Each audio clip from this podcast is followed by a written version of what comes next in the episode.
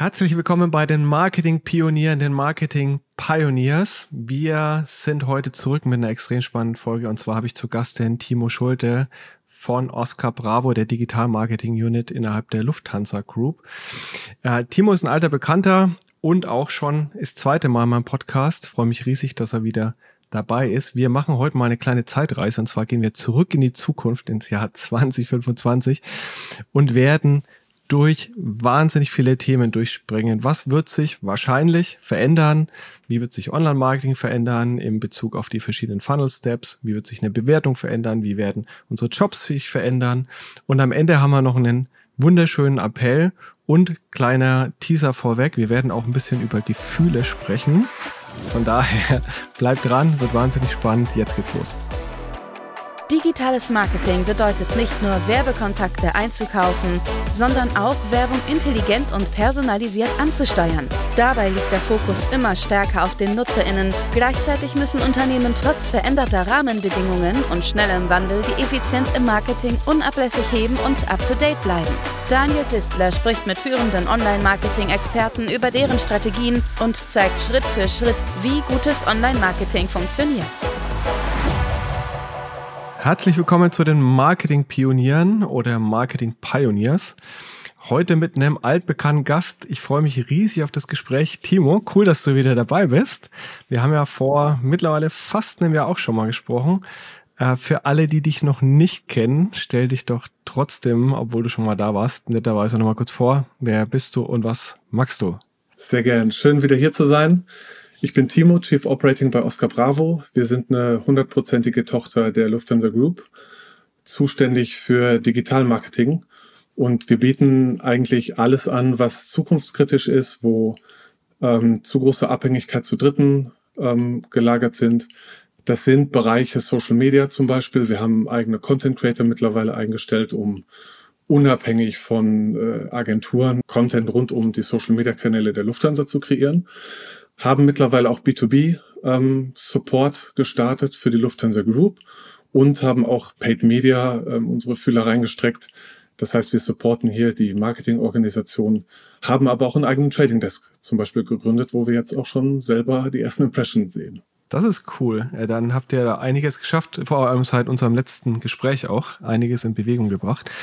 Ähm, wir haben ja heute einen ganz besonderen äh, Titel, beziehungsweise, was heißt Titel? Wir haben heute eine ganz besondere ähm, Geschichte uns überlegt. Und zwar wollen wir einmal zurück in die Zukunft gehen und mal quasi zwei Jahre in die Zukunft springen und sind jetzt im Jahr 2025. Wir sprechen also nicht über, was passiert das nächste halbe Jahr, sondern wir machen Rückblick. Was ist denn eigentlich passiert? Also, liebe Zuhörer und Zuhörerinnen, einmal ganz kurz umschalten. Wir sind jetzt in der Zukunft und erzählen euch mal, was die letzten zwei Jahre passiert ist und welche Veränderungen dann in den einzelnen Online-Marketing-Kanälen eigentlich eingeschlagen haben. Timo, was fandest mhm. du eigentlich am krassesten in den letzten zwei Jahren? Also welche Veränderungen? Was, was hat euch so am meisten tangiert? Ich finde, das ist ja ein extrem spannendes Szenario, weil sich im Moment oder weil sich vor der Cookie-Kalypse alle drüber äh, den Kopf zerbrochen haben, wie es sein wird. Ähm, und jetzt denken wir oder jetzt blicken wir darauf zurück, was passiert, passieren wird. Also ich glaube grundsätzlich, wir werden ähm, eine ganz andere Definition von Performance Marketing haben. Wir werden extrem viel sehen, was nicht mehr funktioniert, wo man sich umgestellt hat. Ähm, am Ende muss man ja sagen, auch wenn ähm, Q3 2024 so dieser Chrome-Stichtag war oder ist, ähm, eine wirkliche technologische Lösung hat ja Chrome mit der Privacy Sandbox auch noch nicht veröffentlicht. Das heißt, man ist als Advertiser schon ein Stück weit im Moment halb unvorbereitet, äh, wie man äh, in die ganze Sache reingeht. Ähm, es gibt immer zwei unterschiedliche äh, Advertiser. Der eine ist, äh, hat Kontrolle über den gesamten Funnel in einem Kanal. Der andere beherrscht alle Performance-Kanäle. Ähm, ich glaube, es wird sich in Zukunft extrem stark rauskristallisieren, dass die Teams ganz breit zusammenarbeiten müssen, weil dieser Wechsel wird tatsächlich alle Abteilungen von CM Analytics, Webseite, Performance, Programmatic ähm, groß um sich schlagen. Und da muss man sich zusammentun zu Teams. Was heißt denn das jetzt konkret, wenn wir mal in die Online-Marketing-Kanäle reingehen? Also, wo habt ihr jetzt quasi in den letzten zwei Jahren die größte Veränderung gesehen? Also, du hast ja gerade schon äh, Google und die Privacy Sandbox angesprochen. Ich denke da jetzt insbesondere an den programmatischen Kanal natürlich und sowas wie Retargeting. Mhm. Ähm, das heißt, Retargeting, äh, macht ihr das heute jetzt noch oder ist äh, das so verschwindend gering? Und wie macht ihr es vor allem? Also wie hat sich verändert mhm. jetzt dadurch, dass der Cookie quasi weg ist? Also ich glaube, grundsätzlich spreche ich für alle Advertiser, die äh, sowohl Last Touch als auch attribuiert äh, unterwegs sind. Retargeting ist immer noch der große Sales-Treiber, wo viel Budget hingeht. Ähm, von 40 bis 60 Prozent wahrscheinlich. Ich bin der Meinung, das wird ja alles weggehen. Was wir heutzutage noch mit der Google Marketing Plattform an Remarketing äh, umsetzen, wird mit Protected Audiences in Zukunft oder Fletch, wie man es genannt, äh, genannt hat, ähm, extrem an Personalisierung und an Dynamisierung äh, verlieren. Ich glaube, die Reichweiten werden extrem runtergehen und äh, da muss man Alternativen finden, die natürlich rund um das Thema äh, ID per Customer Match, ID5, LiveRamp, Name it, äh, gelagert sind. Das heißt, man muss im Moment eigentlich ganz viele Lösungen äh, gleichzeitig entwickeln. Ich denke jetzt auch nicht nur an äh, die Ansätze als solches, sondern an die Granularität, weil also in der alten Welt vor zwei Jahren war es ja noch möglich, ohne Probleme jetzt so eine Art 1 zu 1 Retargeting auch zu fahren. Also mhm. euer Beispiel wahrscheinlich, keine Ahnung, wenn ich jetzt nach einem Flug äh, zu einer, einer bestimmten Destination nachgeschaut habe, dann hat man ja über äh, Product Feeds und IDs die Möglichkeit gehabt, den Nutzer mit genau der Kombination und dem Preispunkt, der dann auch noch am Ende aktuell war, weil er wie gesagt feedbasiert dann irgendwie rausgepurzelt ist, wieder anzusprechen. Das ist ja heute eigentlich nicht mehr möglich, oder? Google hat lange ein Geheimnis drum gemacht, was nachher überhaupt noch äh, in Protected Audiences an Kundensignalen umsetzbar ist. Ähm, das Thema Echtzeitpreise in Remarketing war immer ein großes Thema. Aber wir wissen ja, mit der neuen Lösung werden die Creatives beim Verlassen der Webseite in den Browser reingespeichert. Und dementsprechend gibt es keine Möglichkeit, bei der Erstellung der Ad-Impression auf der Webseite noch irgendwelchen externen Content mit in das Werbemittel reinzuziehen. Das heißt, Personalisierung ist massiv zurückgegangen und wir versuchen auf den Signalen, die wir über die Privacy Sandbox erreichen, aber auch anderen Technologien rund um ID, ähm, weiterhin so personalisiert wie möglich zu sein. Weil dieser Mehrwert von Werbung, der darf nicht verloren gehen. Auf der anderen Seite fühlt sich schon jetzt nach wie ein großer Rückschritt an, ne? denke ich mir, weil die letzten 10, 15 Jahre waren ja geprägt davon, dass man versucht hat, möglichst granular reinzugehen, möglichst in die 1 zu 1 Beziehung mit dem Kunden, also wie gesagt, in der, insbesondere im Retargeting, ähm, auch als auch im Audience-Ansatz im Prospecting den Kunden so gut wie möglich mit seinem individuellen Verhalten, mit seinen Interessen, mit, mit all dem, was, was ihn als, als User ausgemacht hat, ja irgendwie zu targeten. Das ist ja jetzt schon nicht mehr, also in der Granularität nicht mehr möglich. Das heißt, fühlt sich so ein bisschen an wie nicht die Reise in die Zukunft, wie wir es heute machen im Podcast, sondern eigentlich eher wie die Reise in die Vergangenheit, ins Jahr 2005 äh, oder so, ähm, wo man äh, sich solche Strategien erstmal ausgedacht hat. Damit äh, gräbst du einen Tunnel durch alle Themen einmal quer durch. Ich versuche das mal in, in zwei Bereiche zu teilen. Performance Marketing selber ähm, oder sagen wir mal ähm, Interaktionsmarketing, ne, weil Performance, ich finde, mit Funnel kann genauso auf äh, Aktion äh, des Kunden ausgelegt sein.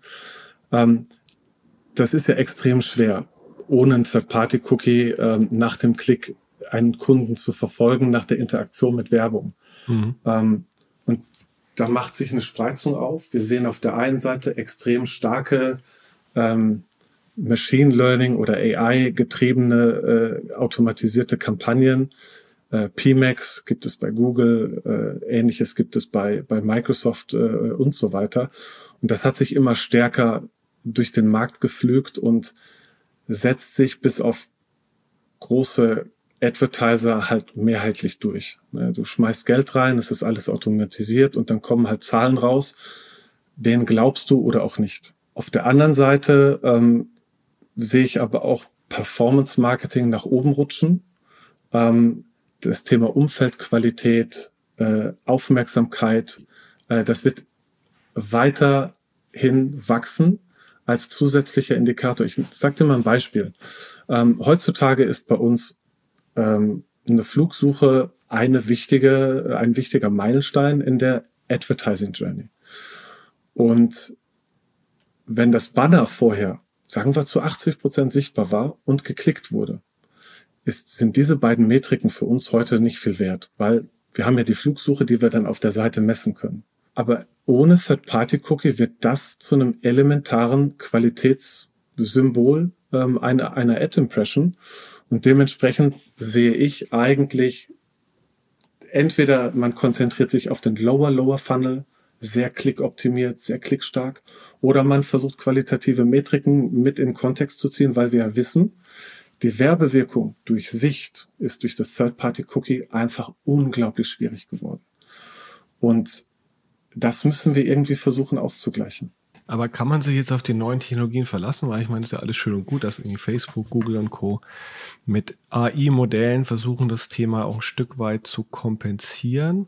Aber am Ende des Tages unterliegen sie ja trotzdem den gleichen Restriktionen. Das heißt, wenn ich halt nicht mehr alle Informationen miteinander verknüpfen kann und alle Conversions mit in die Maschine reinbekomme und ähm, das Thema äh, quasi Retargeting in der Form auch nach anderen Spielregeln dann funktioniert, dann ist ja Performance Max jetzt als Beispiel mal oder ähm, Facebook Custom Audience äh, beziehungsweise Advanced Shopping Plus in dem Fall ja genauso betroffen. Ne? Also ich meine, vielleicht schaffen es die großen Anbieter irgendwie dann mit äh, mit äh, ähm, anderen Ansätzen das noch zu kompensieren, aber auch nicht hundertprozentig, würde ich von ausgehen. Naja, also unter uns gesagt, wenn ein Performance Marketing Manager nicht aufpasst, macht er Online Marketing in den 90ern.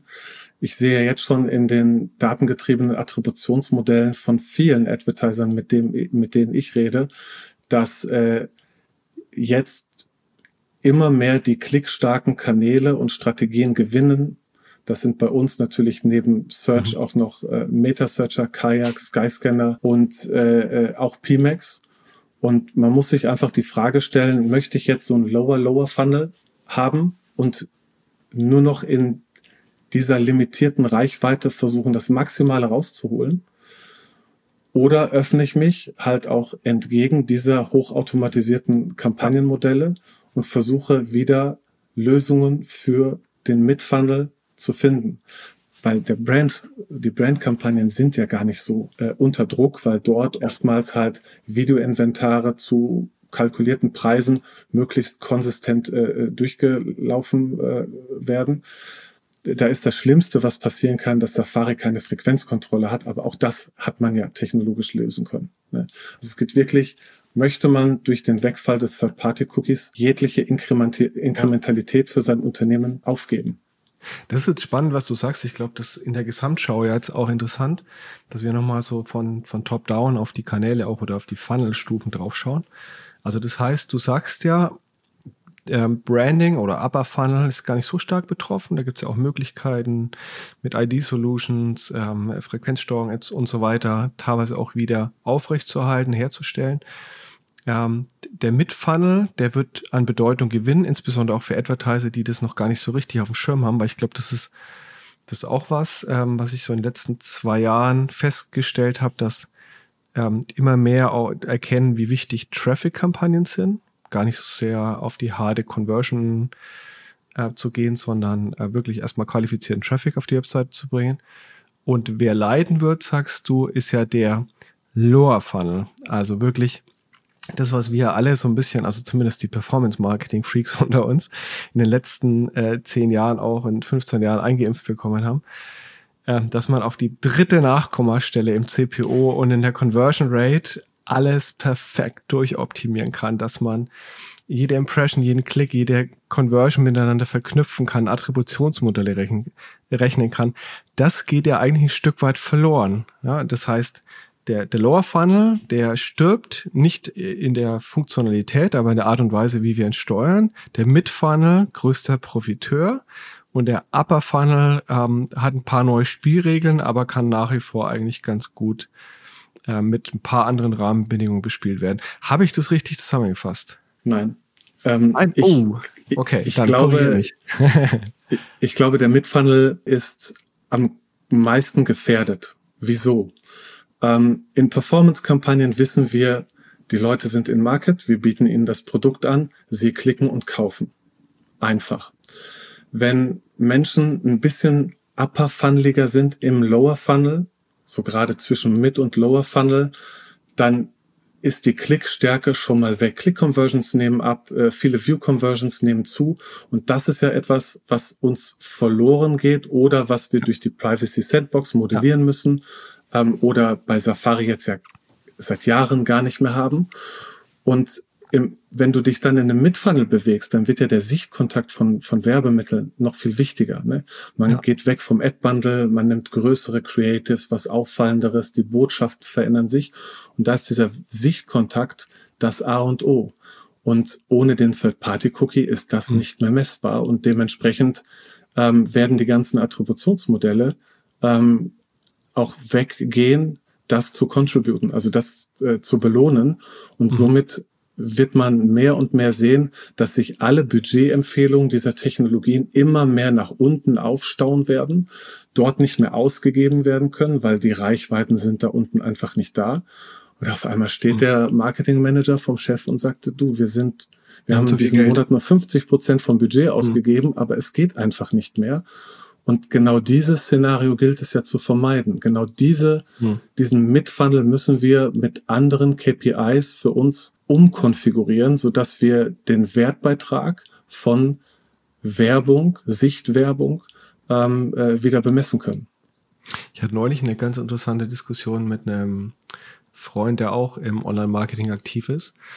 Und der meinte, naja, sie schauen jetzt äh, beispielsweise im Unternehmen darauf, dass so ein Kanal wie Search halt nicht mehr nur nach reinen Performance-KPIs mhm. bewertet wird, also nicht wirklich ne, nach, nur nach CPO und wie viel Performance kommt darüber, sondern auch, wie viel der an zusätzlicher Reichweite bringt. Also sowas wie der Impression Share, ja, wo es ja auch mhm. darum geht, äh, sozusagen, wie, wie, wie stark willst du präsent sein im Vergleich zu deinem Wettbewerber da draußen, dass man das jetzt plötzlich als neue Metrik mit reinnimmt, wo man in der Vergangenheit ja einfach gesagt hat, so hey, I don't care, Impression Share, weil Google steuert es so aus, dass es performant ist und wenn Impression mhm. Share von 80 Prozent drin ist, dann ist gut. Ähm, aber wir nehmen das nicht als Zielgröße und das ändert sich gerade. Äh, siehst du sowas auch in anderen Kanälen oder kannst du noch andere Kanäle nennen, wo du ähnliche Muster siehst? Ja, also ich, ich gebe dir recht, die meisten Attributionsmodelle sehen ja äh, Search nicht nur als äh, Abschluss einer Advertising Journey, sondern auch als Anfang. Und man muss sich sehr gut überlegen, welche Lücken im Kundenkontakt kann Search in Zukunft, während sich Display-Werbung ähm, äh, transformiert, äh, denn übernehmen. Viele Leute, mit denen ich rede, sagen auch, ja, aber wir haben ja dann die ganzen ID-Solutions fürs Targeting, aber auch für, für Measurement, äh, ne, eine KPI von Meta, ähm, Enhanced Conversions bei Google. Da gibt's ja viele Modelle, die auch mit ID oder mit einer E-Mail-Adresse ähm, äh, das Measurement lösen können. Aber ich bin dem Ganzen noch sehr pessimistisch gegenüber, weil mhm. wir zum Beispiel in unseren CDP-Projekten äh, gesehen haben, dass gerade das Thema Login auf der Webseite dadurch unglaublich wichtig wird. Ja. Und viele Advertiser haben einfach gesagt, ich, wieso sollte sich der User denn von Anfang an auf der Webseite einloggen? Hauptsache, ich kann den Kauf nachher irgendwie ins CM schreiben. Und jetzt auf einmal sehen wir, gerade um Remarketing auch über ID ähm, zu entlasten oder neu zu erfinden, muss ja auch die Suche eines Kunden in irgendeiner Weise im CM mit einfließen und dann nachher ähm, äh, über ein ID-Remarketing à la Pair oder was der Geier was ähm, äh, genutzt werden. Und dann bist du auf einmal im Konzern und du weißt das ja am besten. Da musst du auf einmal Website-Verantwortliche äh, dazu interviewen.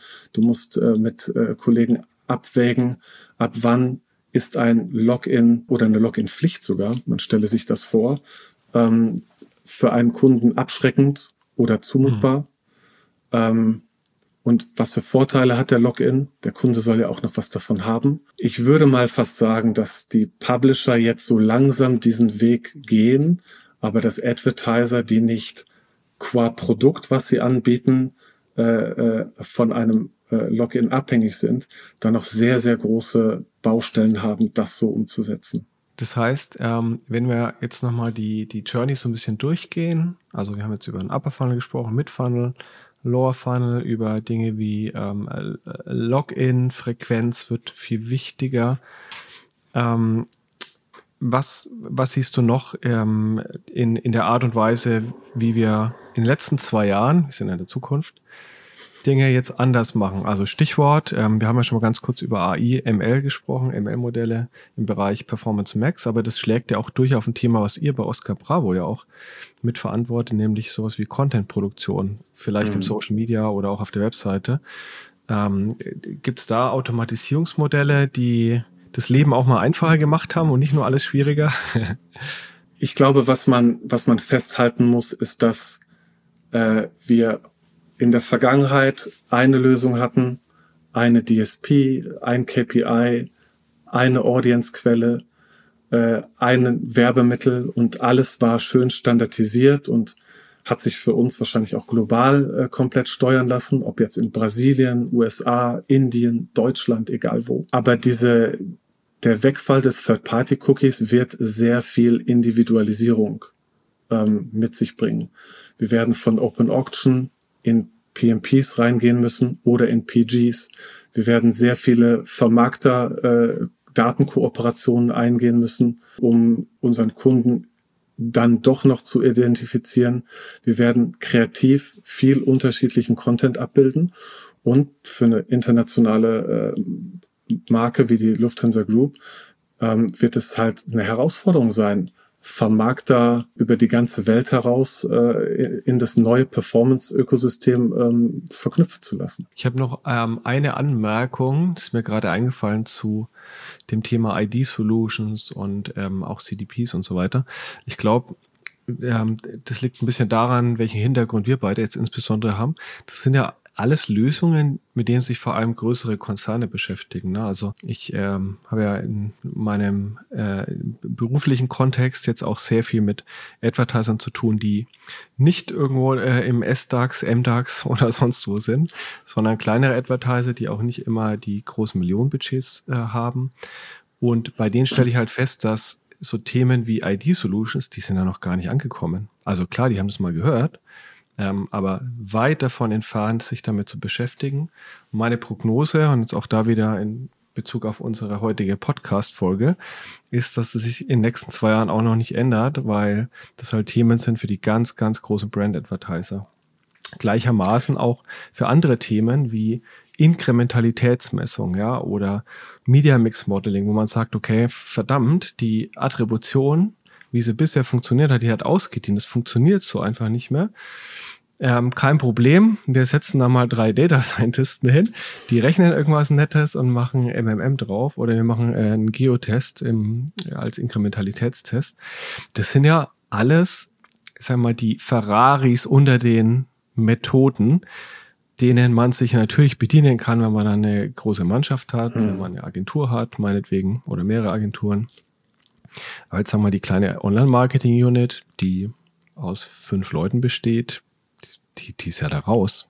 Glaubst du, dass das kann sich ändern dann in den nächsten Jahren oder werden die sich auch damit beschäftigen müssen? Und mhm. äh, oder sind es einfach Instrumente, die wir zwar jetzt diskutieren, weil wir relativ stark auf Konzernkontext schauen? Also ich gebe dir recht, dass datengetriebene Attribution wird es unfassbar schwer haben, die Leistung zu liefern, die es damals geliefert hat. Und Media Mixed Modeling ist etwas für große Firmen. Ne, ähm, da gebe ich dir recht, die sehr viel Geld investieren. Alle anderen, glaube ich, werden sich auf der, auf Basis der Umstände, die du gerade genannt hast, doch sehr stark in diese AI Performance Advertising mhm. Tools reingeben. Ähm, Meta, Google, alle werden so etwas anbieten. Und ich kann halt das sagen, was ich auch für mich sehe. Das ist eine Chance. Eine Chance für alle. Wenn du heute mal äh, durchs Internet browst, siehst du so viel PMAX-Ads. Das ist alles das Gleiche. Die sehen gleich aus, ein bisschen anders. Es sind immer die gleichen Webseiten. Mit dieser Umwälzung der Industrie haben wir auch viel grüne Wiese, die entsteht gerade für Marketeers, die ausprobieren wollen, die sich sagen, okay, ich überlege mir zehn Sachen, davon sind dann acht, die nicht funktionieren und zwei haben funktioniert, die eine vielleicht besser und die andere schlechter. Aber das kann auch eine Chance sein gegenüber der Masse, die in diese üblichen Kanäle dann reinspringen wird, weil sie es selber nicht besser wissen. Und ich kann da nur ermutigen, aber auch mahnen, dass man sich wirklich damit befassen muss, dass wir wahrscheinlich bis 2026 brauchen werden, dass sich dieser Markt wieder stabilisiert. Aber das heißt, ähm, also du sagst ja im Endeffekt, ja, ist auch eine Chance, wenn man sich jetzt nicht nur auf diese Wallet-Garden-Lösungen verlässt, sondern vielleicht da auch ganz bewusst ausbricht und sich überlegt, was können wir denn anders machen. Aber für einen Großteil der Advertiser würde es ja schon die Lösung sein, denke ich mir. Ähm, aber sind wir dann wieder in einer Intrakanalsteuerung, wo dann quasi, also da gibt es dann irgendwie so ein paar Search Manager, die, die optimieren dann halt in ihrem Google Ads oder Performance Max, wie auch immer.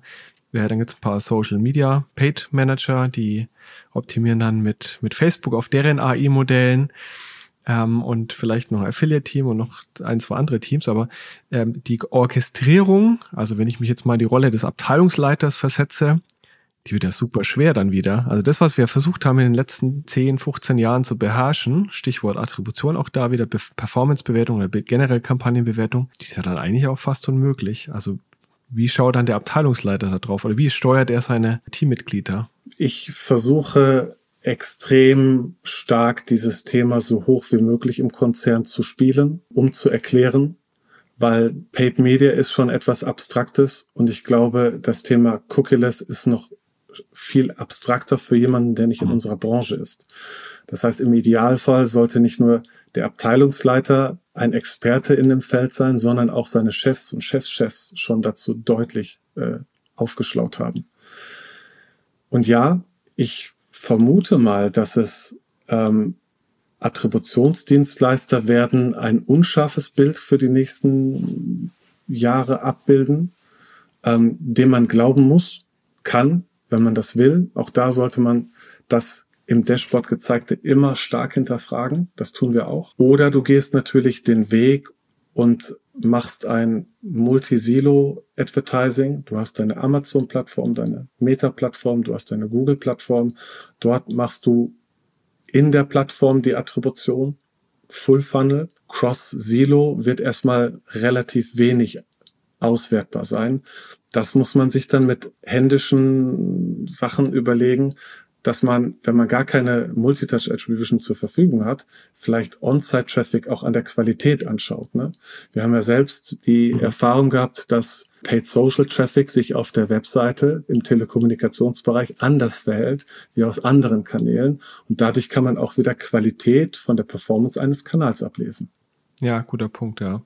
Nichtsdestotrotz wird es natürlich in der Gesamtschau ja erstmal komplizierter, weil man halt nicht mehr einfach mit irgendwelchen tollen Budget-Allokationstools das easy peasy von rechts nach links verschieben kann, ne? sondern sich halt eigentlich überlegen muss, top-down, wie fange ich denn jetzt erstmal an? Also was ist meine These sozusagen für den Search-Kanal? Wie viel will ich da reinstecken? Was? Ähm, wohl wissen, dass ja da auch nur noch die Hälfte mitgemessen werden kann. Das heißt, die Orders, die ich da hintenrum anschaue, die sind ja gar nicht vollständig, sondern ähm, äh, gegebenenfalls rückläufig. Und wie du sagst, am Ende ähm, ist ja das Jobprofil des Online-Marketing-Managers oder insbesondere für, von, von Teamleitern, Head-Offs und so weiter in Zukunft ja auch dadurch bestimmt, dass die Aufklärungsarbeit betreiben müssen nach oben. Ja. Und halt ganz viel erklären, dass jetzt nicht die Performance schlechter wird, sondern nur die Orders anders stattfinden und halt nicht mehr direkt gemessen werden können oder zumindest nicht mehr auf die Kampagnen halt zugeordnet werden können. Das, äh, das habe ich auch festgestellt in den letzten Jahren. Das ist teilweise gar nicht so einfach, weil das Verständnis logischerweise nicht auf allen Ebenen das gleiche ist. Das geht ja nicht nur im, ich sag mal, in der Marketingorganisation nach oben, sondern ich stand halt auch dann vor einem Datenschutzbeauftragten und musste ihm Clean Room Hashing, Matching erklären, mhm. Google Pair, ja. äh, wo wir ein POC mit Google in Deutschland gemacht haben. Ja. Ähm, da brauchst du auf einmal sehr viel Zeit und Resilienz, dich durch diese Sachen durchzukämpfen in einem großen Konzern. Ich glaube, bei einem Mittelständler sollte definitiv bei der Implementierung von zukunftssicheren Technologien rund um Marketing ganz genau hingeschaut werden, wie das sich mit den Datenschutzbestimmungen ähm, abgleichen lässt, wie das äh, sich mit den Ressourcen abklären lässt. Denn eins ist klar, ähm, diese, diese dieser Umbau der Organisation, ähm, das erfordert sehr viel Marketing-Manager-Zeit und äh, gleichzeitig muss man ja immer noch die Kampagnen optimieren und aufsetzen und äh, Aufträge schreiben und Rechnungen checken und alles. Also das ist, ähm, da muss ich tatsächlich, ähm, wenn ich das darf, eine Lanze für die Telefonica brechen, die äh, schon sehr früh ein SWAT-Team äh, eingesetzt hat, was sich rund um diese Themen viele Stationen im Konzern zusammenholt, um diese Transformation neben dem Tagesgeschäft voranzutreiben. Damit Grüße gehen raus an alle meine ehemaligen Kollegen bei Telefonica und Kolleginnen. Ja, und zur Info, für alle, die dies nicht wissen, genau, Timo und ich haben ja in der Vergangenheit bei Telefonica auch zusammengearbeitet. Ähm, deswegen, aber schönes Lob an die Kollegen, da werden sie sich freuen. Ähm, eine Sache, die ich mir auch immer, wo ich mir eben auch immer wieder die Frage stelle, außer auch vielleicht, vielleicht rückblickend betrachtet. Ich meine, das ist jetzt alles total toll, dass wir in äh, teilweise AI-gesteuerte Blackboxes reingehen und uns, wie du ja vorhin auch schon gesagt hast, ein Stück weit darauf verlassen müssen. Das heißt aber ja, dass so diese handwerkliche Feinarbeit, die es in den letzten Jahren gab, also wie setze ich nitty-gritty Kampagnen auf und wie sind Logiken oder jetzt im Falle von Lufthansa wahrscheinlich, ne, wie hinterlege ich da irgendwelche Feeds, um dann eine 1 zu 1 äh, Kommunikation aufsetzen zu können. Das fällt ja teilweise weg, beziehungsweise wird von der Maschine übernommen. Was siehst du denn da? Also sind Marketing-Teams in den letzten Jahren kleiner geworden und werden die noch kleiner? Ändern sich Jobprofile? Welche Veränderungen finden denn im Bereich Personal statt? Ich glaube schon, dass ähm, ein Marketeer sehr viel technologieverständiger sein muss, ähm, auch auf lange Sicht hin, um den Markt zu verstehen und daraus Rückschlüsse und Übersetzungen fürs eigene Unternehmen zu schaffen. Und das muss in den Jobprofilen der Zukunft eigentlich schon seit drei, vier Jahren ähm, fest mit integriert werden. Ähm, das heißt, Abwickler wird es mhm. in den Marketingabteilungen nur noch wenige geben.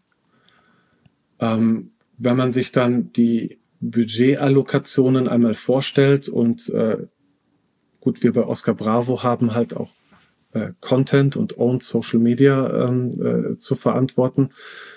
Da stelle ich mir natürlich schon die Frage, wenn ich irgendwann im, im Paid Media nicht mehr so viel Geld ausgeben kann, stecke ich das dann einfach in, wie früher, den Feuerwehrschlauch und ergieße das übers Land?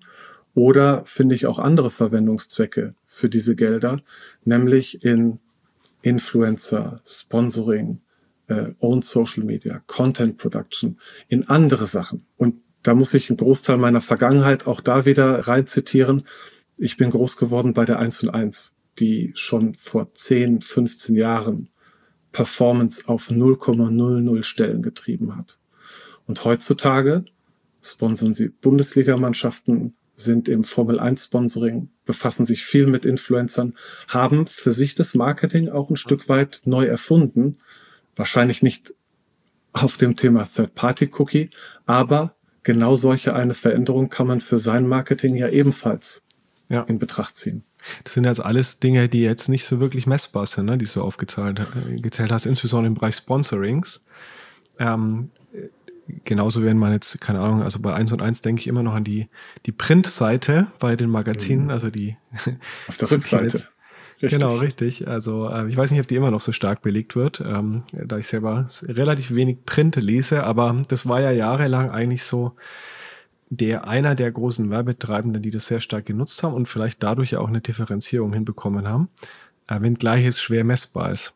Aber ich finde, es ist ein sehr guter Punkt, den du da nennst, weil da muss ja auch ein Umdenken dann ein Stück weit stattfinden von dem, wie man heute seinen Marketingmix auch gestaltet. Ne? Das ist also nicht nur im Silo ja. quasi, ich mache jetzt ein bisschen mehr oder weniger äh, Google Ads zum Beispiel ähm, oder Facebook, sondern was sind denn die Kanäle, wo ich fest dran glaube und vielleicht auch ein Stück weit messen kann über wiederum andere Messinstrumente, dass, dass Werbekontakte stattfinden, die am Ende mir was bringen.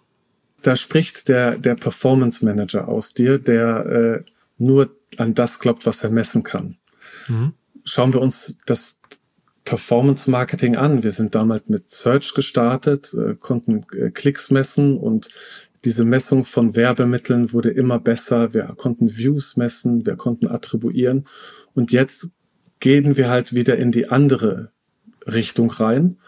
Und ich kann nur appellieren, dass man nicht den Daten folgt in den nächsten Jahren, sondern seinem Marketingverstand. Denn nur weil wir es nicht mehr messen können, heißt es nicht, dass es nicht mehr funktioniert.